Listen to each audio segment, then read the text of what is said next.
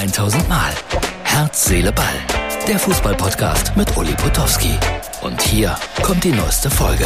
Es ist immer noch Sommer bei Herz, Seele, Ball. Der Sonnenschirm ist aufgespannt.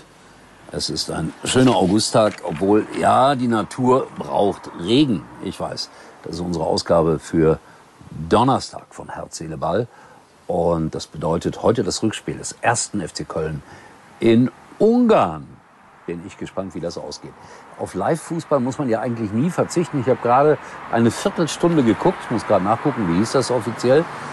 Die Schumacher All-Stars gegen die Nowitzki All-Stars. Da stand es 3 zu 3.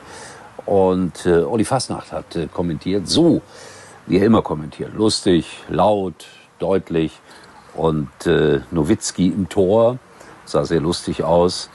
Dann äh, wurde darüber gesprochen, da waren ein paar Spieler dabei, die ich nicht kannte, aber die hatten zwei Millionen Insta-Follower oder sowas. Und deswegen sind die prominent und durften da mitspielen. Aber auch Kiesling hat mitgespielt.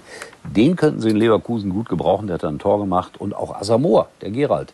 Der allerdings mit deutlichem Übergewicht, was ihn sehr, sehr sympathisch macht. Also bisschen reingeguckt. Lustiges Spiel in Frankfurt. Schön, dass man sowas auch macht. Für einen guten Zweck. Immer wichtig, dass die Sportler da auch ab und an an andere denken. Und Kiesling ist das Stichwort Leverkusen in der Krise, in der sportlichen Krise und in der Schweiz, im Wallis. Da macht man sich Sorgen um den Trainer Seoane, bitte. Hier ein kleiner Ausschnitt aus einer Zeitung, äh, die in Zermatt, glaube ich, erscheint. Große Geschichte. Und er muss diese erste sportliche Krise in seinem Berufsleben überstehen. Bin gespannt, ob er das schafft. Das Ganze wird sich kanalisieren am Samstag in Mainz. Interessant, wie die Schweizer mitleiden mit ihren Trainern. Und dann muss ich Toni Kroos loben, der hat ein Buch gemacht. 90 Fragen an Toni Kroos. Bitte, hier ist äh, die Werbung dafür. Kostet, glaube ich, nur 1,95.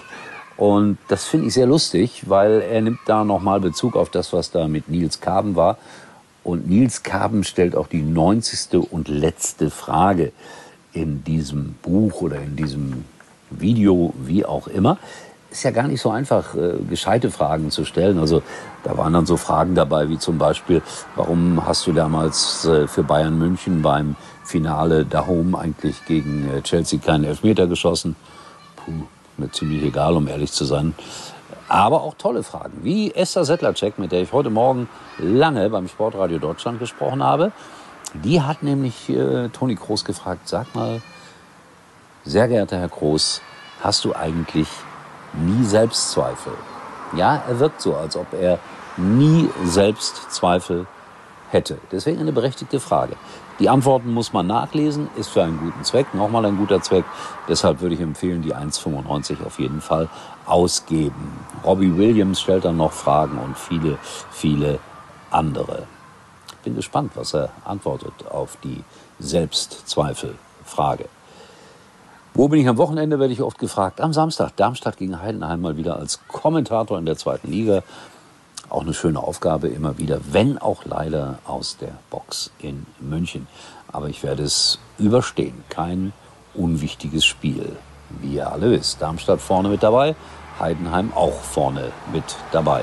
Wie sagt man immer so schön, richtungsweisend. Einer meiner Lieblingssätze oder Worte im Sportjournalismus. Und dann muss ich sagen, Rekord. Also viele, viele Leute haben sich gestern unser Video angeguckt von Herz, Seele, Ball. Alle, die es nur hören, bitte, es gibt auch ein Video bei Facebook dazu oder aber auch bei mux, muxx.tv.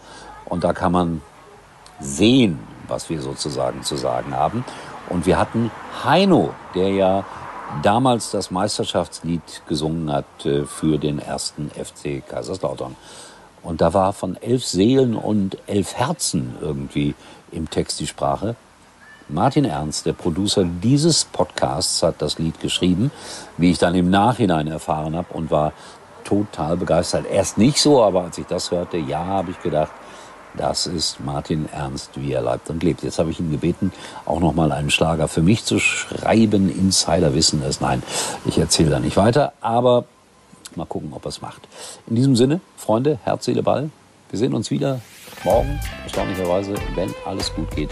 Und heute enden wir ohne Musik von Heino. Schade eigentlich. Das war's für heute und Uli denkt schon jetzt an morgen. Herz, Seele, Ball. Täglich neu.